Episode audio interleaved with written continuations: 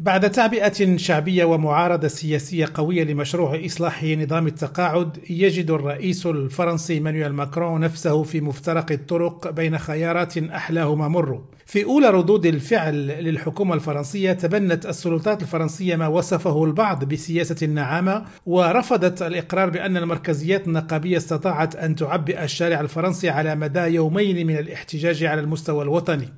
وعوض الاعتراف بهذا الرفض الشعبي والسياسي قالت الحكومة على لسان إليزابيث بورن إن الفرنسيين محتاجين إلى شرح وبيداغوجية في عملية التواصل معهم لإظهار محاسن وإيجابيات هذا الإصلاح على واقعهم الاقتصادي والاجتماعي.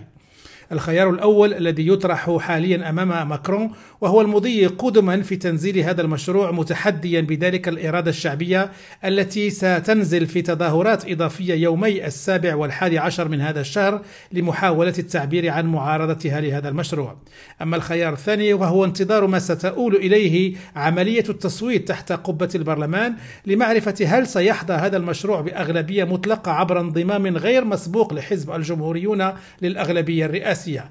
أم سترغم الحكومة إلى اللجوء إلى المادة الاستثنائية 49.3 لتمرير هذا القانون. وفي انتظار هذه الأجوبة هناك إجماع لدى أوساط المحللين السياسيين الفرنسيين من أن الرئيس مانويل ماكرون يراهن بمصير ولايته الثانية عبر هذا الإصلاح وتداعياته المحتملة. مصطفى الطوساري راديو باريس.